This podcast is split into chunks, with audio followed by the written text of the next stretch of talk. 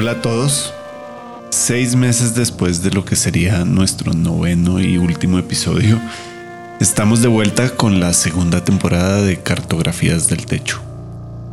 En ese episodio, titulado muy apropiadamente Apocalipsis Chiquitos, y que hicimos por allá en junio, dijimos que apenas era el penúltimo, pues teníamos en mente hacer un episodio final donde Ricardo, Sebastián y yo queríamos hacer una pequeña reflexión acerca de esos primeros meses de pandemia.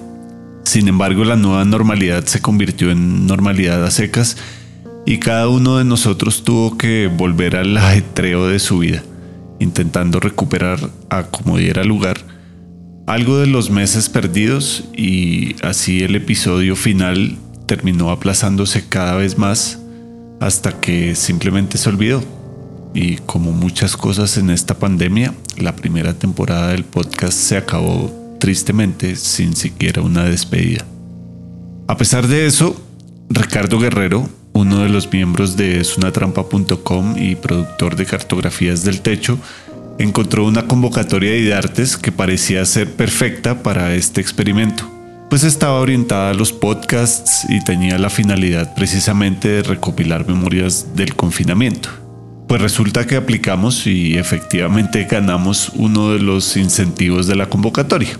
Esa es la razón por la que esta temporada va con el apoyo de IDARTES y va a estar en su mayor parte enfocada en la ciudad de Bogotá, sus distintas localidades y cómo los artistas y gestores culturales han atravesado esta difícil temporada.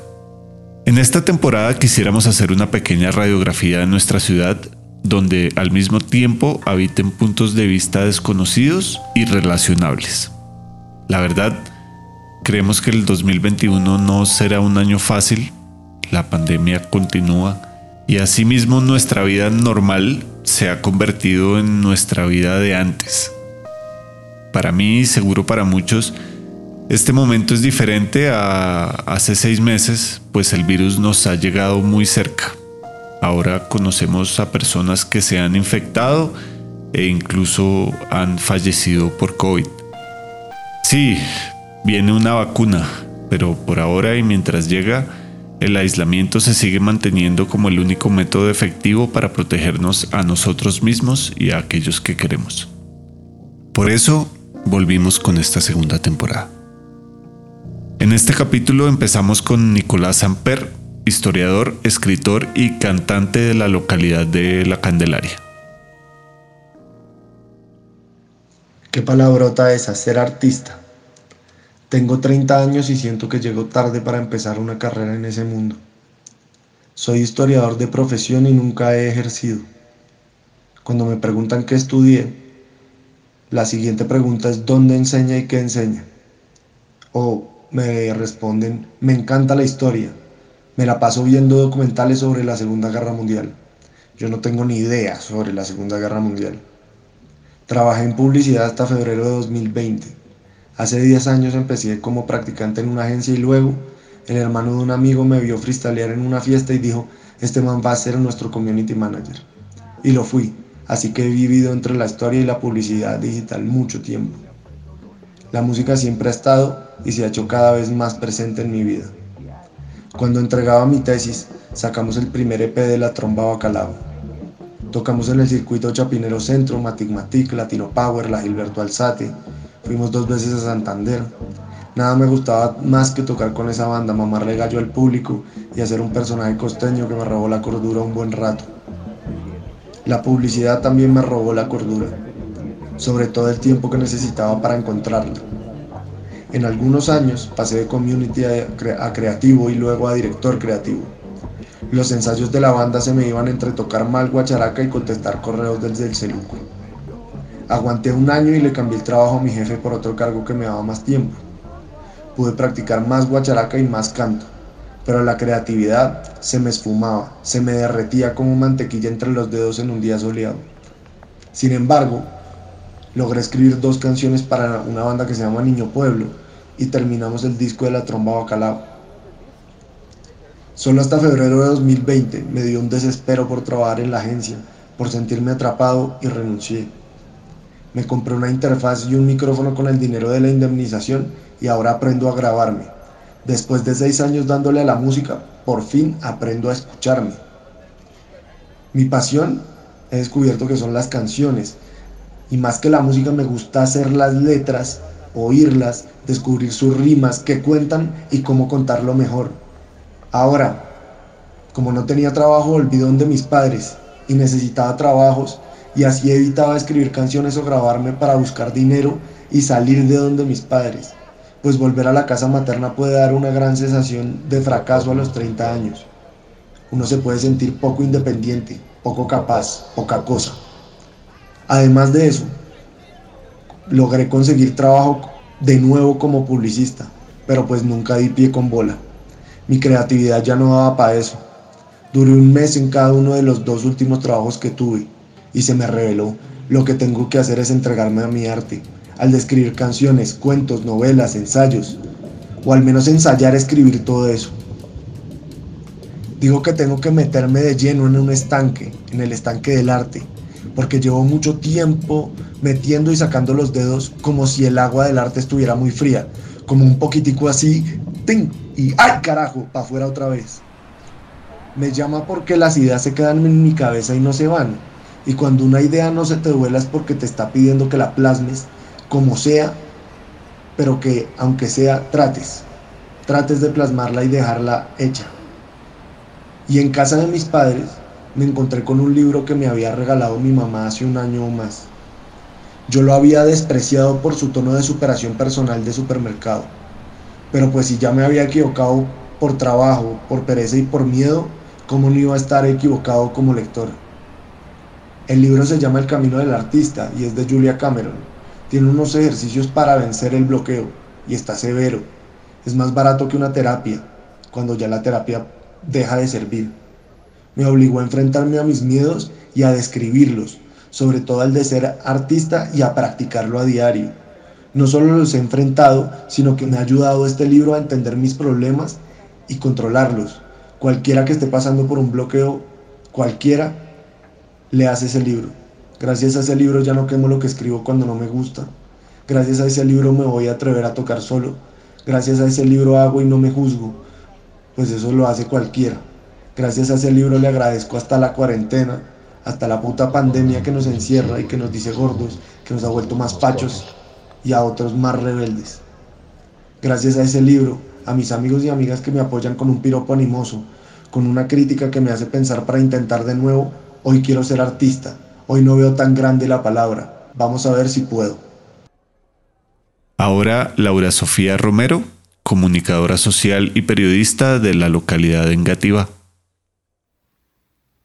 Recuerdo que al comienzo del año escuchar en las noticias las palabras confinamiento y cuarentena sonaban lejanas, como parte de una dimensión paralela que solo llegaba a la ficción. Y no fue sino hasta la orden de la primera cuarentena nacional que empecé a procesar lo que sería este año. Los primeros dos meses fueron difíciles. Se sintió como haber saltado desde un precipicio muy alto. Pura caída libre, aterrizando con un fuerte golpe en un mar salvaje y profundo. Yo sentí que me estaba ahogando. No era fácil respirar teniendo tantas cosas inconclusas como mi situación laboral, la economía de mi casa y sobre todo por cómo empezaba a sortear mi propia salud mental sin poder salir a tomar el sol o a caminar con tranquilidad un rato. En mayo hice lo posible para mantenerme a flote, tomando aire simbólico de vez en cuando. Lo hice con un pedido de libros, asistiendo desde mi cama a varios conciertos virtuales, celebrando cumpleaños de mis amigos a través de las cámaras. Y llorando. Llorando mucho, hasta el punto en el que cuando ya no me salían lágrimas, por fuerza mayor tenía que escribir palabras. Esas palabras llegaron al día 100 del encierro, convirtiéndose en un diario de 38 páginas. Fueron 38 páginas llenas, en las que yo misma trataba de darme aliento, y en las que decidí plasmar no solo los malos sentimientos, sino también esas cosas que a diario me reconfortaban por un par de horas. Dibujé, describí lo que veía desde mi ventana, Escribí letras de canciones, pequeñas reseñas de series y películas que iba viendo, y me repetía inconscientemente con todas esas cosas que esto acabaría pronto. Pero nada más alejado de esta nueva realidad que ese pensamiento tramposo. Llegué a la mitad del año sintiéndome ingenua por haber creído en algún momento que entre julio y agosto ya podría volver a los cines, a los cafés, a las librerías, a los conciertos. Y no, no volvimos a nada de eso.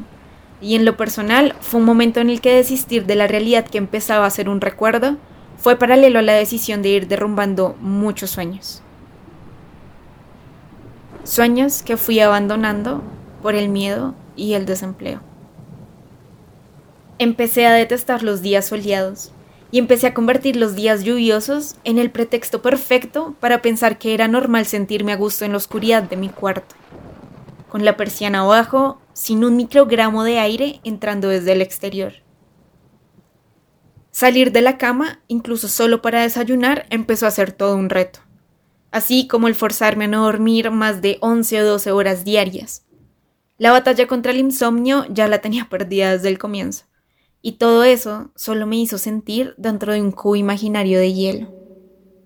Congelada, sin poder moverme, viendo a mi alrededor todo muy borroso, sintiendo cómo mis manos y mi cara se ponían rojas por ese frío abrumador que me envolvía. Una idea metafórica para no decir textualmente que empecé a convivir de nuevo con un trastorno obsesivo compulsivo. Tuve que pedir ayuda y empecé una terapia psicológica por Skype algo no del todo malo porque esa distancia ha evitado que mi psicóloga me vea llorar muchas veces. Pero lo que sí es cierto es que esa cita semanal empezó a salvarme. Tenía en mi cabeza la tempestad controlada la mayoría del tiempo, y solo por eso logré acercarme, después de tres meses, de nuevo a los libros, a salir con menos miedo a hacer algo de ejercicio y a tratar de llevar mi energía a aprender algo nuevo. Compré un piano y eso me hizo muy feliz. Así se han ido pasando los días, sin certezas, con ganas de incendiarlo todo la mayoría del tiempo, soñando con ser capaz de desaparecer por un instante, pero también demostrándome que puedo seguir intentándolo, que puedo nadar hacia arriba y lograr tomar aire, incluso a veces llegar a flotar. Creo que ahora cuando siento que voy nadando sin pensar hacia el huracán, Recuerdo que mi familia, que la música, que las palabras de mis libros, que las películas de mundos imaginarios y que los textos que voy escribiendo son mis botes salvavidas. La mayoría de días me sigo aferrando a ellos. Pero cuando no lo logro, lo único que me reconforta y que me hace respirar de nuevo es pensar que esto nos pasó a todos y que ninguno de nosotros estaba preparado para vivirlo.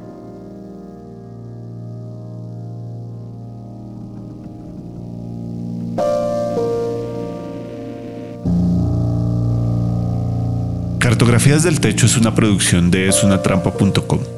Esta segunda temporada se desarrolla en el marco del programa distrital de estímulos de IDARTES. Es editada por Camilo de Crispe, producida por Ricardo Guerrero, Sebastián Corcione y María Cuestas, y dirigida por quien les habla, Juan Pablo Rodríguez. Sentimos que el 2020 fue un año muy difícil para todos y que probablemente no mejore demasiado en el 2021. Sin embargo, estas cartografías pretenden que nos demos cuenta que aunque la realidad actual es difícil para todos, no tenemos por qué sentirnos solos. Muchas gracias por escuchar.